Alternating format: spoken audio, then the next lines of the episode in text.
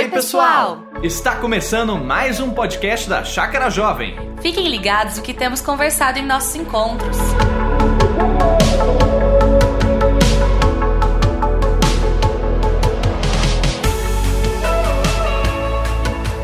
Então, pessoal, mais uma vez bom dia. Eu quero quero começar a nossa reflexão dessa manhã a partir do texto de Gênesis, Gênesis capítulo 2. Eu não sei se você tem aí com você a sua Bíblia de papel, digital, então abra sua Bíblia, destrave sua Bíblia. Gênesis 2. Me parece que vocês já estavam refletindo sobre esse texto no, no momento agora pela manhã.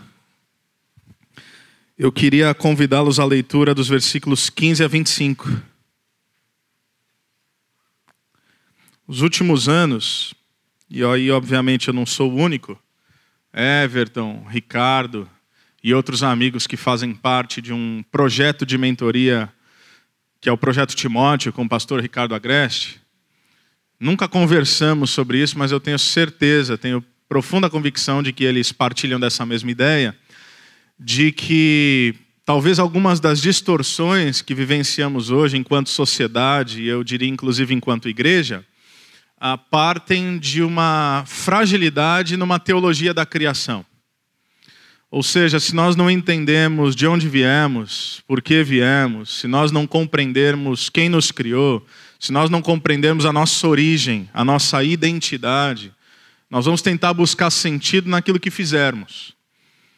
Aliás, essa é a grande dificuldade, me parece, que da sociedade como um todo. Nós tentamos validação e sentido ah, não naquilo que somos, mas nós buscamos a identidade a partir daquilo que nós fizermos. É a ideia dos papéis sociais e das construções sociais. E é importante ressaltar que quem nos ensinou a nos tornarmos assim que fizemos não foi Deus, o Pai do nosso Senhor Jesus Cristo. Quem nos ensinou isso foi a serpente. Porque a serpente que chega aos nossos primeiros pais, nós não leremos esse texto, mas é ela que chega aos nossos primeiros pais e diz não apenas esse fruto ah, é belo, não apenas esse fruto parece apetitoso, mas a grande sacada, o que faz com que Adão e Eva comam do fruto, é quando ela diz: Deus não quer que vocês comam desse fruto, porque Ele sabe que no dia em que vocês comerem, vocês se tornarão iguais a Ele, vocês serão deuses. Veja que o pecado original é um pecado de inveja, que vai ter desdobramentos na autonomia que engana o nosso coração até hoje, mas é, um, é uma inveja de Deus.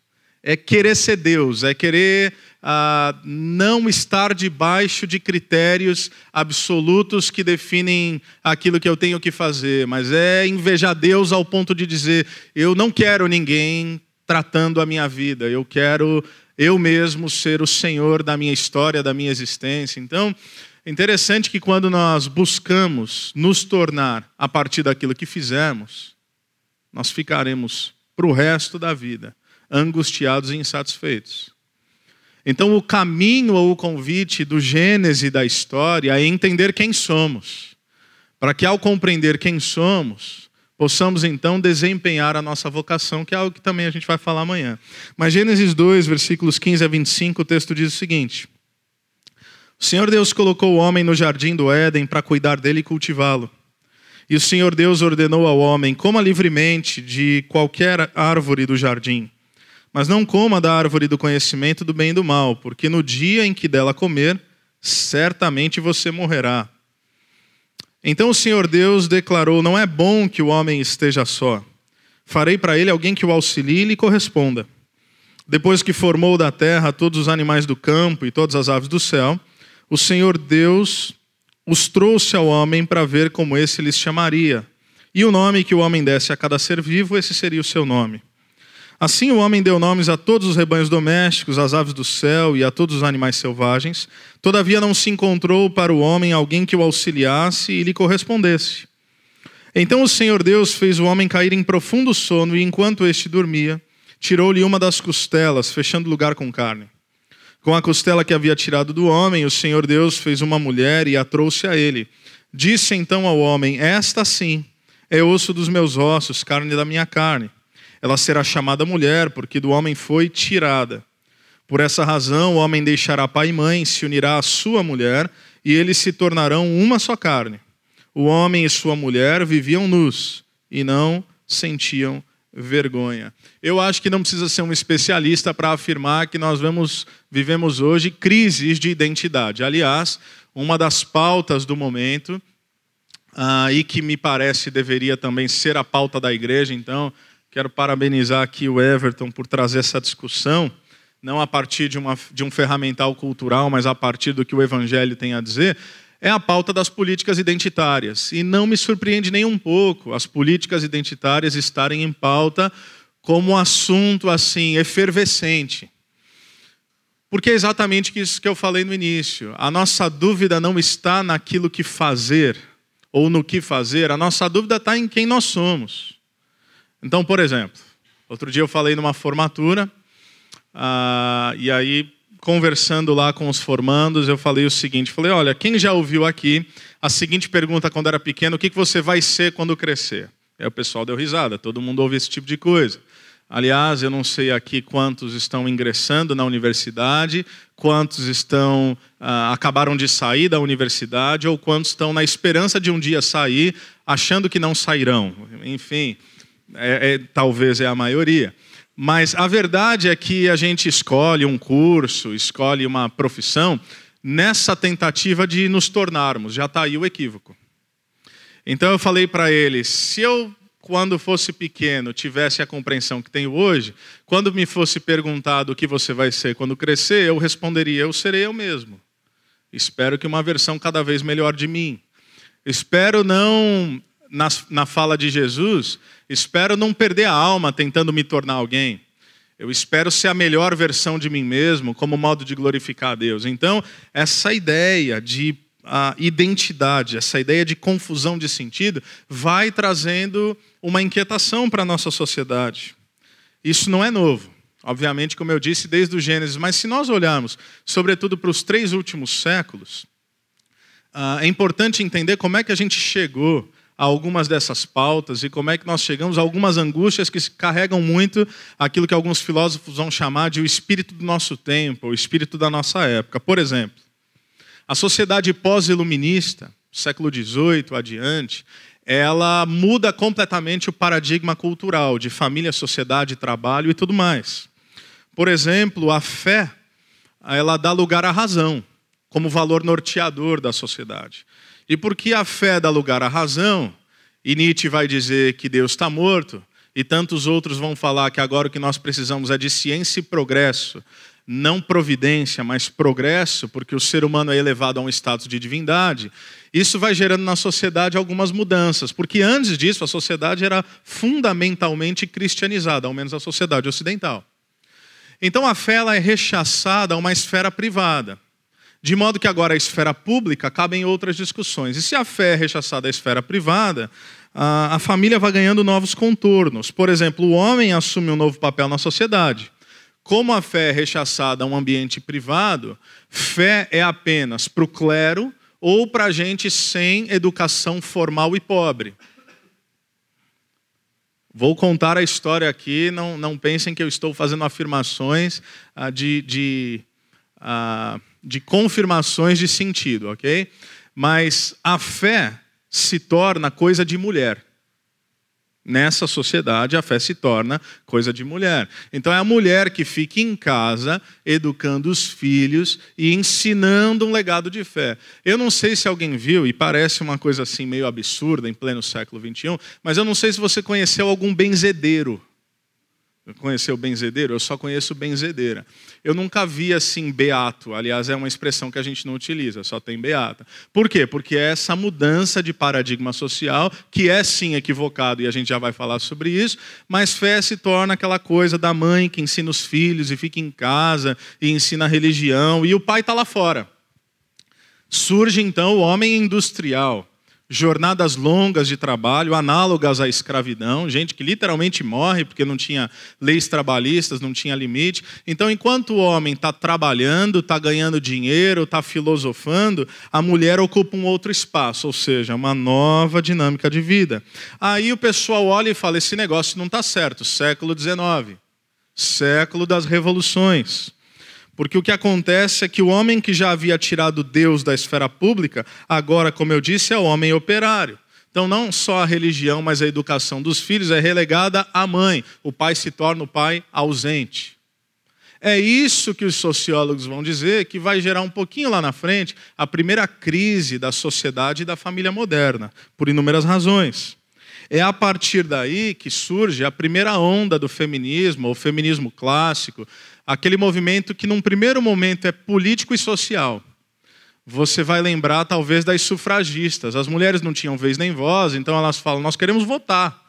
Nós queremos participar dos tecidos sociais, nós queremos participar da construção de uma sociedade, porque nem isso ah, lhes era dado o direito. Então, isso vai gerar desdobramentos na sociabilidade, na sexualidade, e vai gerar o que futuramente nós chamaríamos, creio eu que carregamos isso até hoje, mais do que nunca hoje, uma sociedade de órfãos. E às vezes uma sociedade de órfãos de pais vivos. Porque a orfandade não apenas no quesito presencial, mas é a orfandade afetiva. A gente vai falar mais sobre isso depois. O que, que acontece no século XX? Século das duas grandes guerras surgem lá na década de 60 aquilo que são os baby boomers, que vai gerar um movimento hippie, que é muito cético quanto às instituições, inclusive as religiosas. Porque vai acusar a religião de fundamentalismo, vai acusar a religião de intolerância. Acusação essa que em muitos contextos é verdadeira. Não no espírito do evangelho, mas na institucionalização da fé.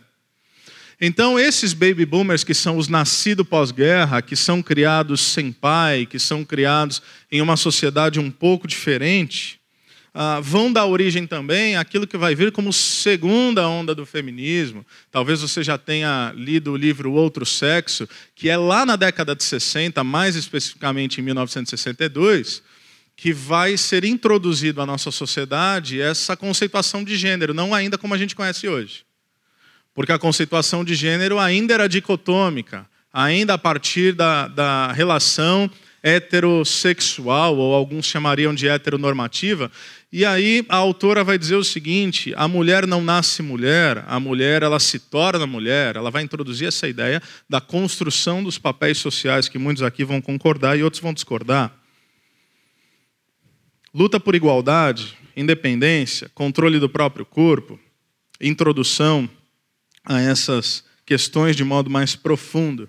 E aí a gente chega, século 21, pós-modernidade. Pós-modernidade que não é um algo assim novo na essência. Mas como a história é pendular, a pós-modernidade nada mais é do que uma tentativa de resposta àquilo que na mente do homem e da mulher pós-modernos falhou na modernidade. Porque se você faz um panorama histórico da modernidade, ela é um tempo de absolutos, Ok? Aqui, repito, estou contando apenas a história, não dizendo que ela está certa ou errada. Mas um tempo de absolutos, uh, majoritariamente dominado por cinco fatores: um homem branco, hétero, cristão, uh, rico e. Alguém me ajuda que me fugiu o último. Homem, branco, cristão, hétero, rico e alguém falou o quê? Cis. É. Perfeito, é exato. Tá vendo? Eu aqui com a minha mente mais moderna. A gente está no pós-modernismo. E aí, não por acaso, há, há um movimento de resposta.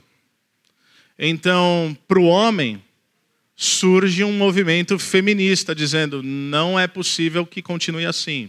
Para o homem uh, hétero, cis, o pessoal vai dizer assim: não, nós temos que levantar as pautas LGBT.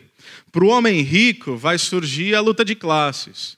Para o homem branco vai surgir essa ideia dos movimentos raciais. E para o homem predominantemente cristão, esse que fundamenta os valores da sociedade tal como ele é, o pessoal vai olhar e vai dizer: vocês são fundamentalistas e intolerantes. Aí a gente chega nesse negócio que a gente está, que alguns sociólogos vão chamar de pós-modernidade, outros sociólogos vão chamar de hipermodernidade, outros sociólogos sequer ousam colocar uma nomenclatura, porque eles vão dizer que não dá para definir na plenitude um tempo que você ainda vive. Então vai ser interessante, daqui a algumas décadas, como é que o pessoal vai olhar para esse tempo em que a gente viveu. O que está certo, os valores modernos ou pós-modernos? Se eu fizesse uma enquete, talvez a gente estaria dividido. Alguns vão dizer, não, a gente tem que voltar para os valores modernos e os absolutos. Aliás, é essa provocação que o falecido Zygmunt Bauman vai fazer, quando ele fala de uma modernidade líquida, não de uma pós-modernidade, mas onde os absolutos vão se dissolvendo. Outros vão dizer, não, é a pós-modernidade que está certa, porque pós no sentido de evolução e não de resposta, é para isso que a gente tem que caminhar, é o progressismo. Eu estou aqui para dizer que ambos estão errados. E ambos estão certos. Por quê? Porque nenhum espírito da época, seja ela qual for, é capaz de abarcar a plenitude dos valores do Evangelho. Se isso te gera uma angústia, então isso é bom. Porque a tolice está na certeza. O tolo é aquele que tem certeza de absolutamente tudo. O sábio, alguns dizem, é aquele que se pergunta se aquilo que se crê de fato é verdade. E certamente a gente não vai fundamentar a nossa vida, a nossa história, nossas famílias, nossos sonhos, nossos desejos, nossos apetites nas vozes culturais que vêm de fora. Então a pergunta que importa é o que aquele que nos criou tem a dizer. A pergunta que importa é o que o Evangelho do nosso Senhor Jesus Cristo tem a dizer sobre aquilo que eu sou, porque às vezes eu sequer entendo quem eu sou. Eu não me identifico com aquilo que eu sou. Alguns, e quem sabe alguns nesse ambiente, inclusive, não se identificam, quem sabe, a partir desse espírito de época, com o seu próprio gênero e se sentem encastelados em um corpo que não reflete a plenitude daquilo que ele pensa ou sente ser. O que, que o Evangelho tem a dizer sobre essas complexidades? Esse é que é o negócio. Porque causa nenhuma, conceituação filosófica nenhuma, visão política nenhuma vai dar conta de abarcar a plenitude do evangelho de Jesus Cristo. Quando o apóstolo Paulo ele fala que ele abandona um preceito de vida, considerando tudo como esterco, para encontrar Jesus Cristo, isso daqui, gente, não é linguagem de acadêmico, embora ele fosse brilhante. Isso é linguagem de gente apaixonada. O que a gente está precisando não é apenas mais transmissão de conteúdo, embora o fundamento seja importante, e é o que eu pretendo fazer aqui, um pouco disso. Como eu não sou bobo nem nada, eu só vou tocar em alguns pontos e deixa para a noite a gente né, ir para o pau, porque o Everton falou que à noite a gente vai botar fogo no parquinho, então eu estou aqui para isso. É, ok? Anotem as dúvidas. Eu não tenho a pretensão de tentar responder tantas complexidades em pouco tempo. Aliás, eu não devia falar, mas eu vou. Ontem eu estava com o pastor Ricardo, Ricardo Agreste, e eu falei para ele, falei, ô Ricardo, eu vou falar uns negócios lá, cara. Ele falou, é, o quê? eu falei, ah, eu posso te falar, porque afinal você é o pastor da igreja, né? Tá em tempo ainda de você botar um freio na minha boca. Aí eu falei o que eu pensava, ele falou, ah, eu concordo com quase tudo. Aí ele falou que ele não concordava, eu falei, não, é isso que eu penso, é que eu só falei errado mesmo. Aí ele, ah, tá. Ele, ah, entendi, então tá bom. Aí eu, ele falou, mas o Everton pediu para você falar esse tipo de coisa? Eu falei, pediu. Ele falou, ah, então ele está te usando mesmo, viu? Para falar o que, o que ele gostaria, mas não quer. Então, a verdade é que a gente chega nesse momento. Ah, é claro que há homens extremamente machistas. Como eu falei no início, há uma cultura ah, de olhar para a mulher como um objeto. Há uma dificuldade profunda, como eu falei. A gente está conversando com alguns amigos para colocar uma pauta e uma agenda mínima de várias igrejas em, em, em defesa desses conceitos. Mas me parece, e me perdoem o possível equívoco do diagnóstico, mas me parecem, sobretudo entre homens cristãos que a dificuldade não é tão essa, embora ela exista. Me parece que a maior dificuldade de jovens cristãos com os quais eu tenho conversado, e me perdoem a franqueza da expressão, é que a gente está vivendo uma geração de homens frouxos. E aqui eu quero que você possa se despir, o tanto quanto possível, dos estereótipos, mas homens meninos. Outro dia eu estava conversando com um rapaz lá, que é uma bênção lá na comunidade. e talvez alguns vão se identificar, mas enfim, já que a gente está aqui, né? Ah, ele tem quase 40 anos de idade. Ele, eu falei, cara, o que, que você está fazendo? Ele estava no computador, assim, compenetrado. Eu falei, o que, que você está fazendo? Ele falou, estou jogando LOL. Você pode não acreditar, mas a minha pergunta foi: o que, que é LOL? Aí ele me explicou o que, era LOL. E assim, se tem jogador de LOL, é, conversa com o Everton depois. Mas mas ele estava me explicando o que era o LoL, aí ele me mostrou. Eu falei, é, mas isso daí não é tipo Warcraft? Ele falou, não, é LoL. Eu falei, rapaz, eu falei, o cara tá jogando LoL. Então o que é o objetivo da vida dele? O objetivo dele é ficar bom no LoL. Eu falei, cara, você quer casar? E eu sei que ele quer, ele frequenta a minha casa. Ele falou, eu quero. Eu falei, mas jogando LoL? não sei, assim, eu acho que ou casa ou joga LoL. Não, não sei se dá para fazer os dois. Então, assim, homens meninos, homens meninos, eu não estou falando de sexualidade, eu estou falando de maturidade, eu estou falando de postura. E talvez, como ressaca, como repuxo a isso, uma coisa que eu tenho visto muito são mulheres fantásticas que estão tomando a frente, não só pelas suas capacidades, que são assim vistas a olhos nus, mas talvez um pouco também pela omissão desses homens meninos e gerando um outro pecado. Porque se de um lado a gente tem a frouxidão, do outro lado a gente tem um, uma vaidade.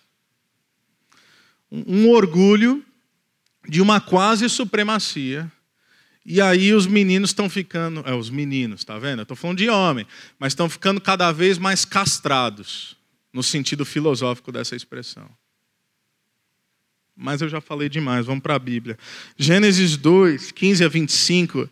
As primeiras afirmações que eu queria fazer vêm de alguns versículos antes. Gênesis 1, 27. Gênesis 1, 27 diz: Criou Deus o homem à sua imagem. A imagem de Deus o criou. Homem e mulher os criou. Eu sou ortodoxo, o que significa que eu acredito ah, na literalidade da narrativa do Gênesis. E se você não o crê assim, tudo bem. Se você quer entender filosoficamente, tudo bem, mas a gente vai chegar na mesma resposta. Criou Deus o homem à sua imagem, a ideia da imagodei. A imagem de Deus o criou, homem e mulher os criou. Everton falou sobre ser humano, ser humanidade ontem. Ou seja, algumas afirmações simples e óbvias, mas que eu acho que a gente tem que voltar a elas. Existe sim um ser homem e um ser mulher, desde a criação. Existem seres distintos e complementares, ambos a imagem de Deus. Veja que o homem não é a imagem de Deus, a mulher não é a imagem de Deus, mas o homem e a mulher configuram a imagem de Deus essa beleza da Trindade, que é uma unidade plural e ainda assim indivisível, eterna, onde não há interferências. Quando Deus fala, façamos o homem, façamos a humanidade a nossa imagem e semelhança, Ele está dizendo, ah, coloquemos na terra alguém que represente nossa essência. Alguém que, como o nosso texto em Gênesis 2 vai apontar, ah, não é bom que esteja só, porque o ser humano ele não é uma ilha, o ser humano ele não se basta. Esse desejo por autonomia não faz sentido, embora seja o grito do nosso coração. Então, qualquer desvirtuação dessa essência é uma afronta, de certa forma, à sacralidade da criação, porque homem e mulher, Deus os criou, a imagem de Deus os criou. Essa é a primeira afirmação simples e óbvia que eu gostaria de fazer. O que nos propõe, portanto, que não há uma necessidade de uma guerra dos sexos. Não há uma necessidade de uma supremacia de um lado ou de outro, mas sim uma complementaridade a partir dessa consciência que juntos formamos o ser humano que reflete na terra aquilo que Deus quer revelar. Então, quando o ser humano se move, não como eu e você, mas como um nós, ele se move materializando a Trindade. Deus nos cria para que aqueles filhos dispersos possam ter a consciência, a partir dos filhos redimidos, quem Deus é. Porque quando Deus cria Adão, ele já está pensando em Jesus. Essa é a fala do apóstolo Paulo. Quando Deus cria Adão, o homem imperfeito, ele já está mirando no homem perfeito, no verdadeiro exemplo, na verdadeira plenitude, daquele que todos, enquanto seres humanos, haveríamos de ser. Ou seja, não há uma desconstrução aqui dos gêneros, por assim dizer, mas há uma clareza de sentido e de propósito. É o pecado que nos ensina a enxergar essa unidade indivisível como competição. Você lembra de Gênesis 3? Quando confrontado com o pecado, Adão diz o quê? Foi a mulher que tu me deste. Antes disso, no pré-queda, ele diz: Nós somos um. Essa sim é osso dos meus ossos, carne da minha carne. Eles eram um, mas o pecado nos faz gerar essa distinção de eu e você. O Evangelho nos ensina a enxergar um nós como imagem e semelhança de Deus.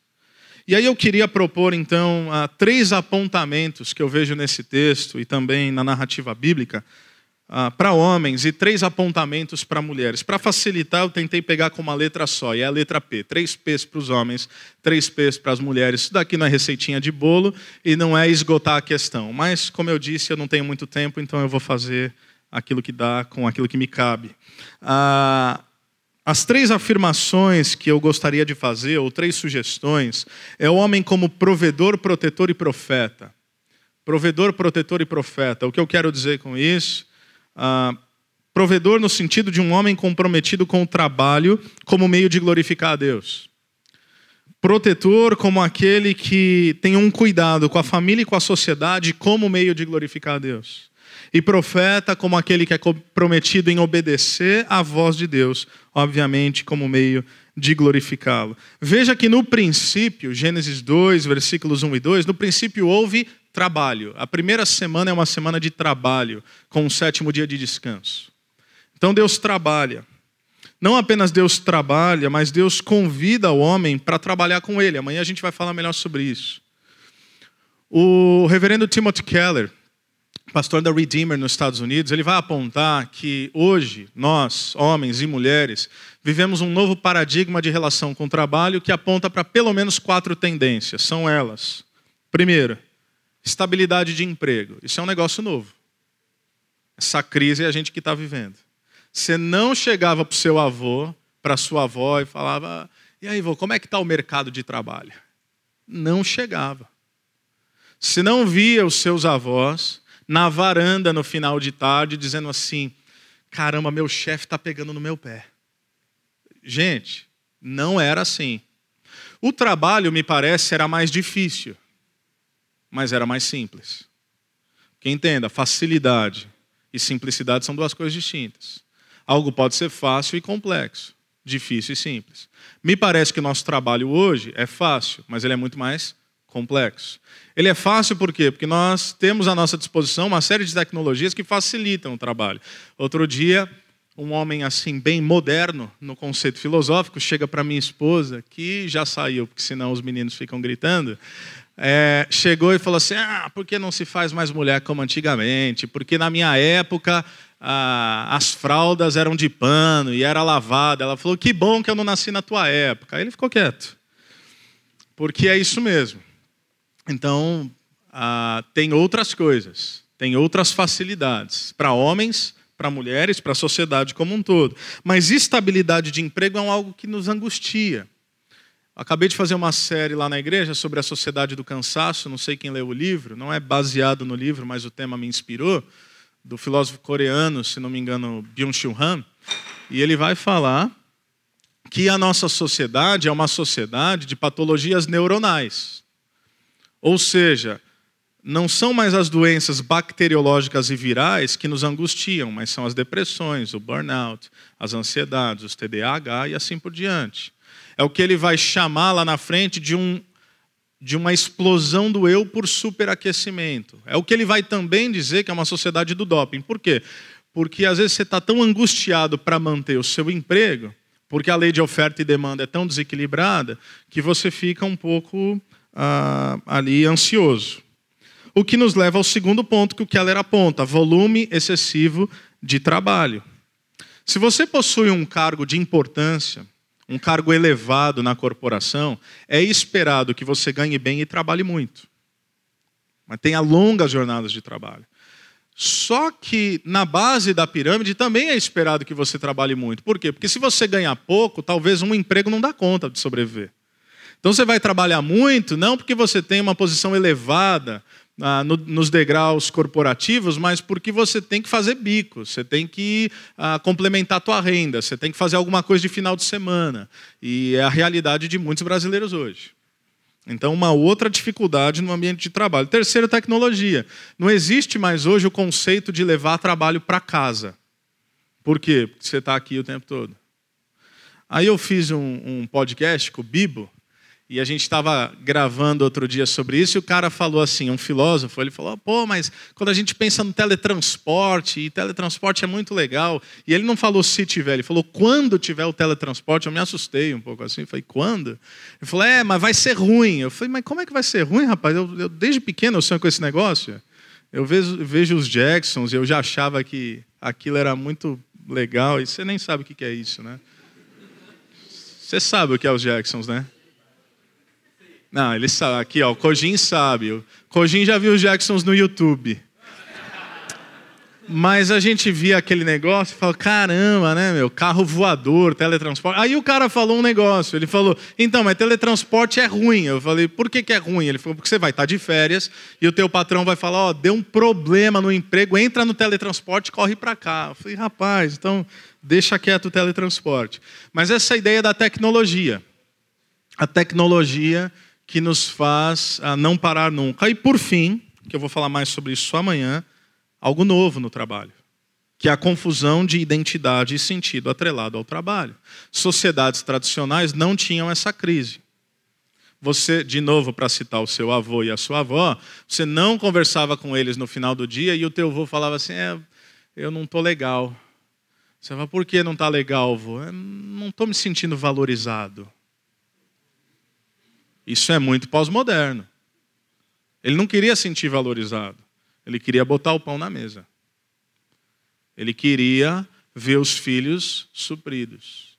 Ele não buscava validação pessoal. E veja, não estou dizendo de novo que isso é certo ou errado, mas estou dizendo que isso reflete a sociedade e o pensamento pós-moderno. São angústias que nossos antepassados não tinham. Aliás, hoje a gente tem cada vez menos filhos, diferente das sociedades tradicionais e culturais. Por quê? Porque filho para eles era também aposentadoria. Quanto mais filho, melhor, porque tem mais gente para cuidar de mim quando eu ficar velho. Hoje mudou. Quanto mais filho, mais prejuízo. Então, eu tenho dois, os genes da mãe são bons. Eu tenho a impressão que assim, que a gente poderia dar esse benefício à humanidade de fazer mais filhos bonitos mas a Aline me fala, então, é que quando a gente olha os boletos, fica ruim o negócio. Eu falei, então é verdade. Mas as complexidades que a gente vai vivendo. Mas nós não fomos chamados a essas distorções. Homens e mulheres. Embora eu estou falando eh, no conceito dos homens aqui, mas homens e mulheres. Honrar a Deus de modo saudável através do trabalho é uma das marcas de uma humanidade a, a imagem de Deus. A segunda expressão que eu quero sublinhar é a expressão do protetor. Veja que Deus não cria homem e depois cria mulher, Deus cria a humanidade, porque a mulher vem do homem, Deus só manipula o barro uma vez. Ou seja, ele não, não manipula o barro homem, manipula o barro mulher, ele manipula o barro humanidade. E a partir do homem gera-se a mulher, a mulher que vem do lado que vem da costela. E me parece emblemático e bela essa expressão, que ela não vem da cabeça para governar sobre ele, do pé para ser pisada por ele, vem do lado. Porque essa é a proposta de Deus: caminhada ao lado, caminhada de igualdade, caminhada de complemento, caminhada de distinção. E cabe ao homem, sim, e eu sei que isso, ah, dentro dessa sociedade espírito moderno, pode para alguns soar como ah, alguma coisa assim mais pesada, mas não é o homem ah, traz essa ideia desde o relato bíblico daquele que deve ser um protetor. Eram os homens que iam para as guerras. É o homem que desde o início deve zelar pela família e pela sociedade. É o homem que estava nas portas da cidade discutindo o futuro da cidade. E existe uma conceituação para isso. Mas aqui, Matthew Henry vai falar exatamente, um comentarista vai falar exatamente isso, que traz do lado para ser protegida e ser amada. Então, a função do homem espiritualmente falando na sociedade de alguém que provê proteção e segurança. Portanto, homens, meninos, omissos, irresponsáveis ou irresponsáveis, gera uma deturpação profunda. Por exemplo, onde é que estava o Adão no momento da queda? E caso você não esteja muito convencido, caso você uh, pense assim que essa é uma leitura enviesada das Escrituras, quando o pecado acontece, e acontece primeiro com Eva, quem é cobrado é Adão. Adão, onde é que você está? A resposta cabe a ele. Quem devia estar ali era ele. E me parece, eu não posso afirmar porque o texto não faz essa afirmação categórica, mas me parece que não é assim, ah, Adão, onde é que o Adão estava? Adão estava do lado, talvez. Porque o texto diz no relato da queda que, tendo comido do fruto, deu ao seu marido. Não é tendo comido do fruto, saiu para procurá-lo. Tendo comido do fruto, deu ao seu marido. Então a pergunta não é onde Adão estava, mas é por que, que Adão foi omisso?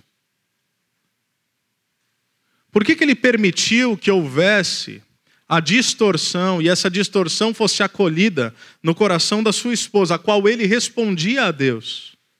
Uma vez que havia uma responsabilidade espiritual que pairava sobre ele. E isso fica claro quando ele é cobrado por Deus. No pós-queda, Deus pede uma explicação. O homem não tem o que dizer.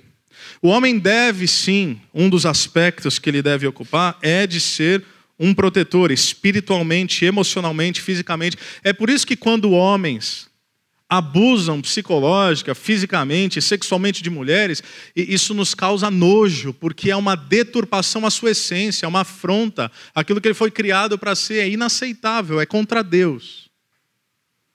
É por isso que é interessante que, inclusive, há duas narrativas bíblicas de episódios de infanticídio. Tentam matar Moisés. O governo baixa uma lei que fala: ó, pode matar as crianças abaixo de dois anos sai matando todo mundo. Você conhece a história.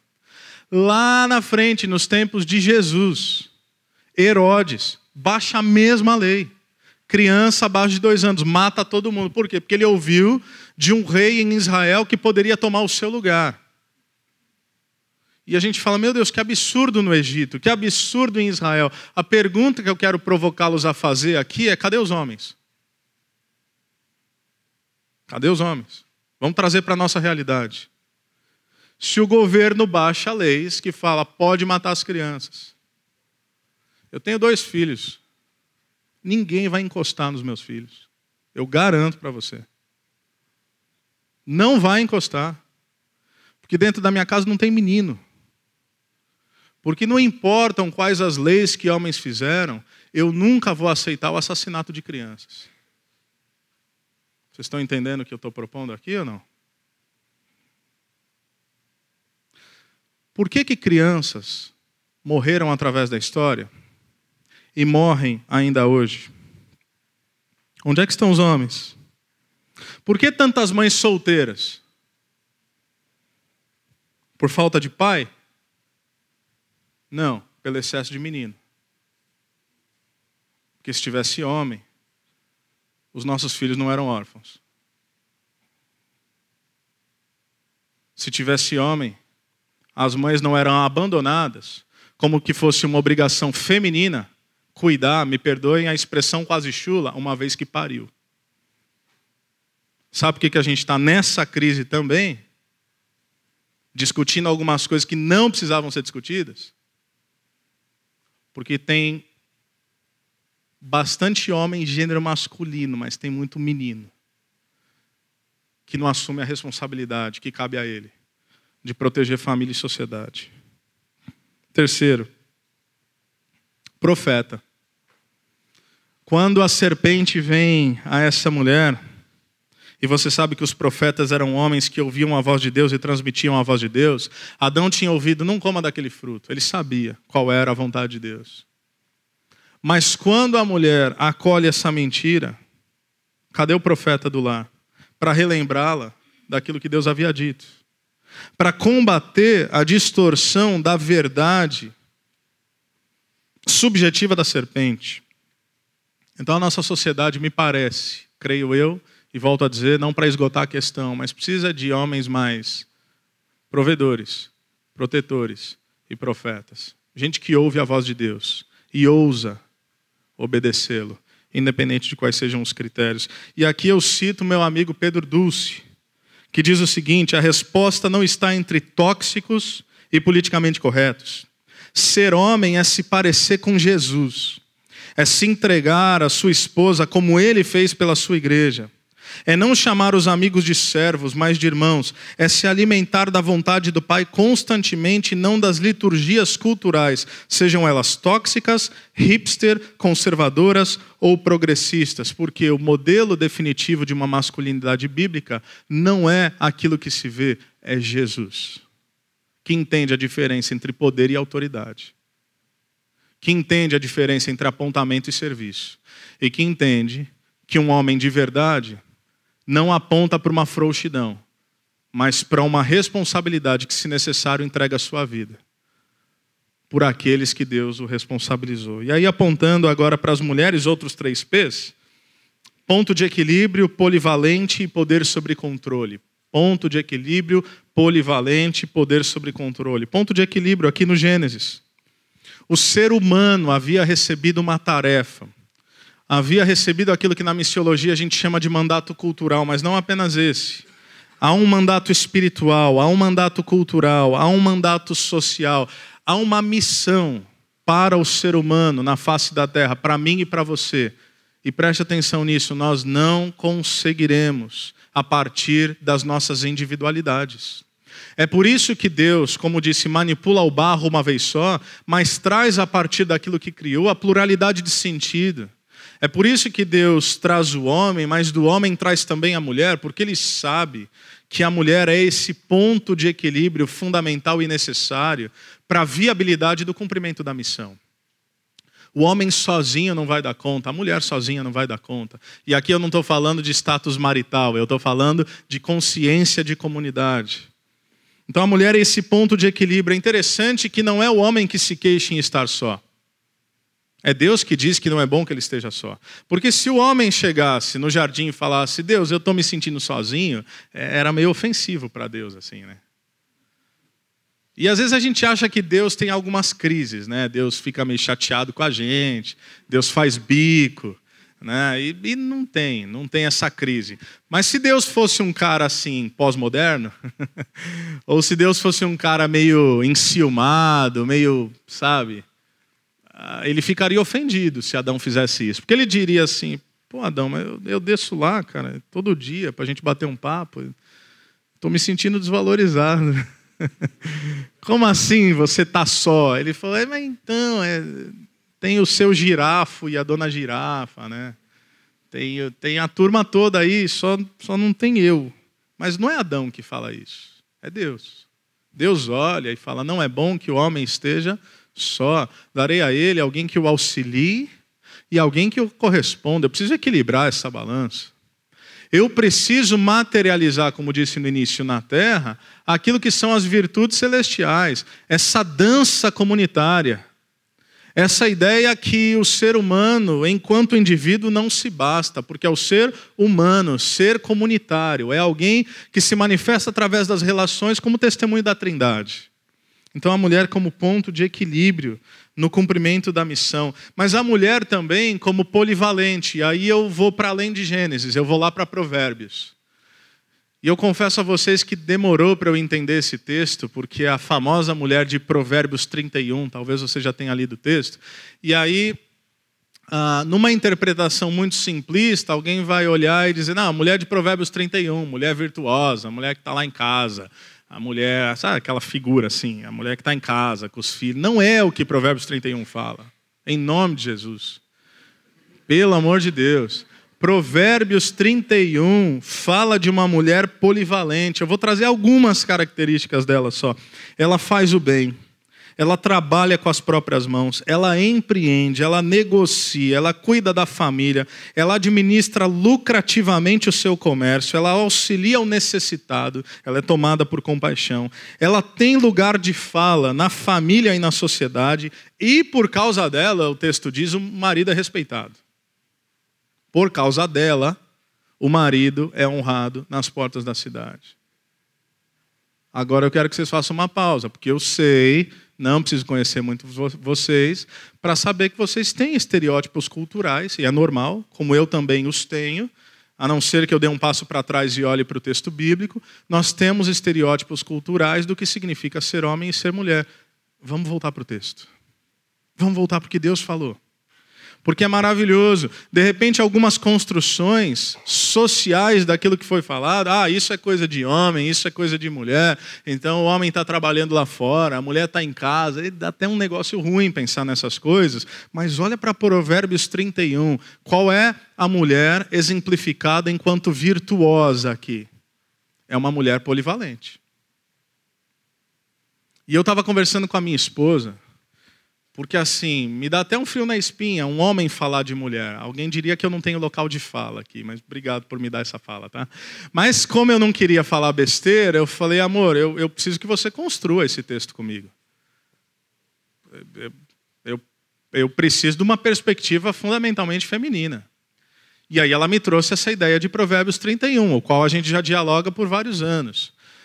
E à noite, quem sabe, a gente pode falar mais sobre isso. Mas a minha esposa, até para trazer um testemunho pessoal, ela escolheu, ela escolheu, nesses primeiros anos do nosso casamento, a ficar mais em casa, cuidar ativamente da criação dos nossos filhos e dar uma pausa em algumas das suas funções para além do nosso lar. Calma, repito, ela escolheu. E aí tá vendo como a gente é angustiado? Porque dependendo de quem ouve isso, fala, tá errado. Então, mas eu repito, ela escolheu. E aí agora, e por que, que eu estou pontuando isso? Agora ela está falando, amor, tem um curso aí que é engenharia de produção. Quem faz? Você fez? Não é de Deus, não? Não.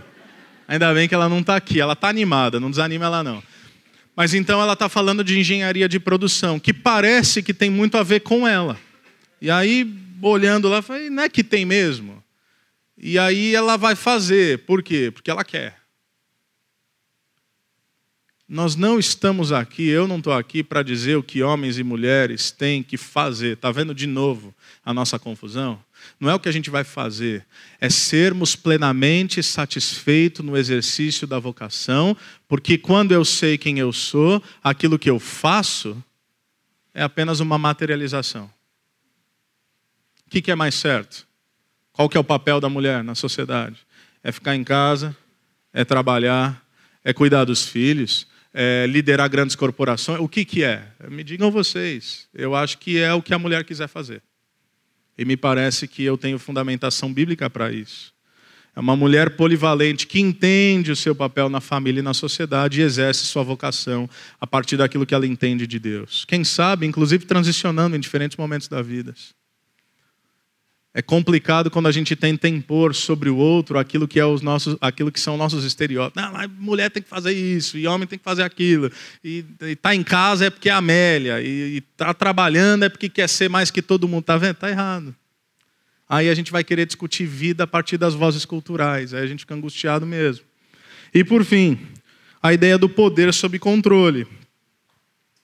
O cristianismo, por muitos, ele é acusado de ser uma religião machista. Eu discordo veementemente. Embora eu possa concordar que algumas interpretações teológicas são bem machistas mesmo. Mas uma coisa é uma coisa, outra coisa é outra coisa. Porque não pode ser machista uma espiritualidade que empodera a mulher muito antes dos movimentos sociais, políticos e filosóficos. Porque ninguém traz tanta voz e tanta vez e tanta fala para a mulher em sociedades antigas e tradicionais e machistas e patriarcais como o Evangelho, sobretudo a proposta do Evangelho do nosso Senhor Jesus Cristo que rompe paradigmas culturais e religiosos, se encontrando sozinho com uma mulher à beira do poço, que tivera cinco maridos, estava amaziado com um cesto, e aí os discípulos vêm e falam: Jesus, o que está acontecendo? Uma mulher que buscava saciedade e que em Cristo encontra verdadeiramente o alimento para sua alma. Uma mulher que não por acaso deixa o seu cântaro e sai andando. Uma mulher que vai pegar água e deixa seu cântaro. O que, que Jesus está nos dizendo ali? Que aquela mulher estava tentando matar a sede, mas quando a gente encontra com Jesus, a nossa sede é saciada.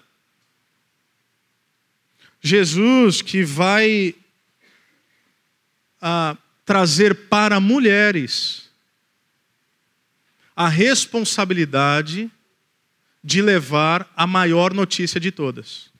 E por que, que eu enfatizo mulheres? Ah, Diego, seu machistinha. Não, não, não. Talvez no começo você achou que eu era progressista, agora você está achando que eu sou de direita. Se, se vocês estão confusos, é bom. É isso mesmo.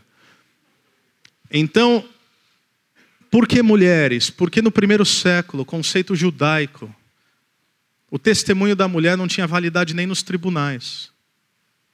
Não tinha.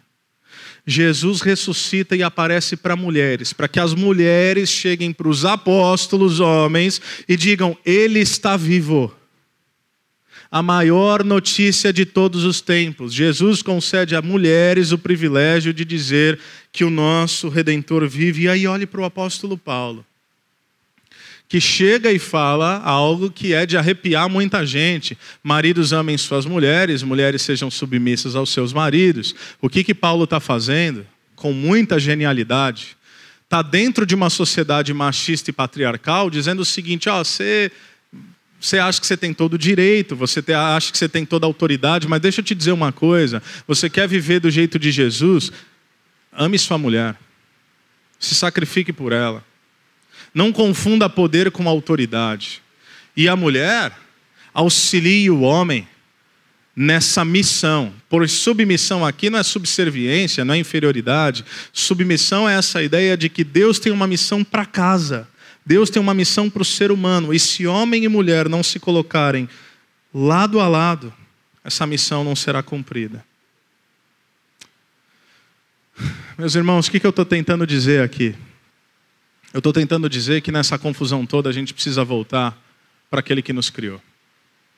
Eu estou tentando dizer aquilo que eu disse no início, que o mundo, o cosmos, a natureza, geme em dores de parto pela revelação não de uma causa, não de um projeto ideológico, não de um projeto político, porque nada disso vai dar conta das angústias humanas. O mundo está gemendo como em dores de parto pela revelação de homens e mulheres de Deus.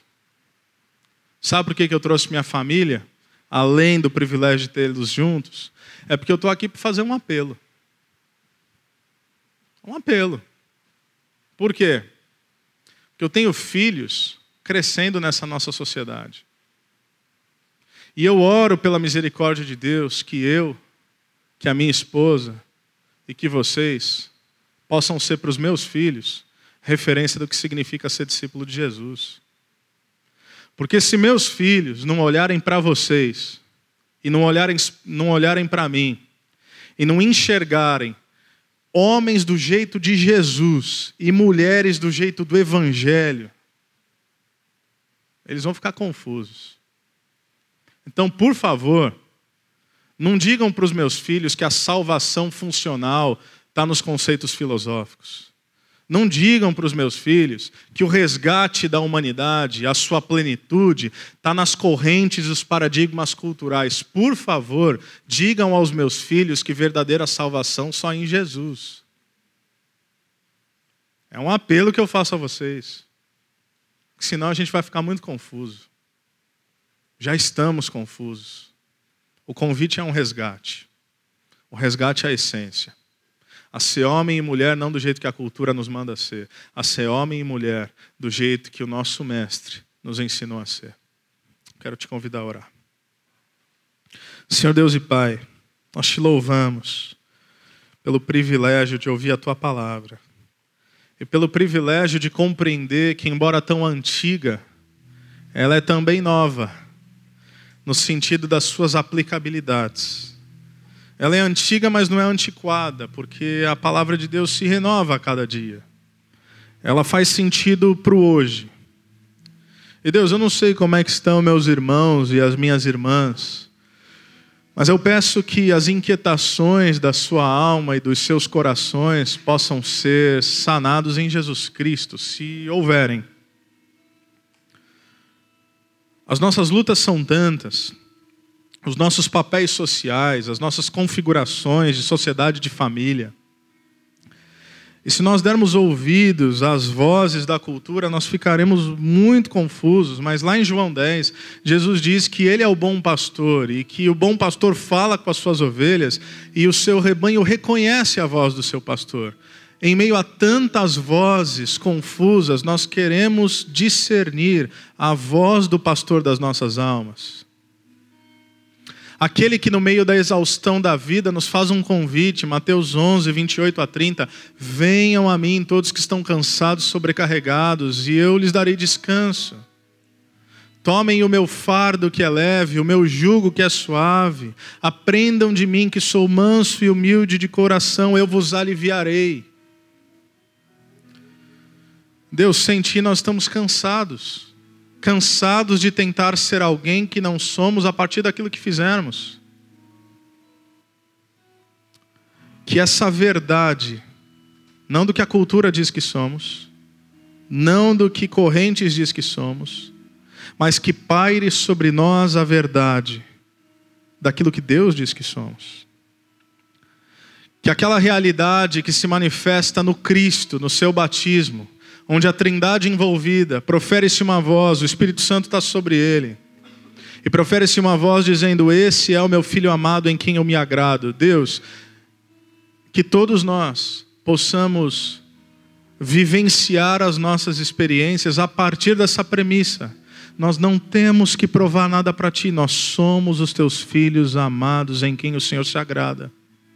Antes de Jesus pregar um sermão, antes de Jesus curar qualquer pessoa, antes de Jesus realizar um milagre, antes de Jesus fazer qualquer coisa, o seu amor estava sobre ele, assim também está sobre nós. Que essa orfandade seja sanada naquele que é o nosso Pai que está nos céus e que tudo nos dá gratuitamente a partir do seu Filho, nos selando com seu Espírito que as crises a respeito dos papéis, a respeito da sexualidade, a respeito de quaisquer outras angústias e inquietações possam ser levadas àquele que é o único que pode nos fazer descansar. Agostinho dizia: Inquieto está o nosso coração, enquanto não repousar em Ti. Esse é nosso desejo.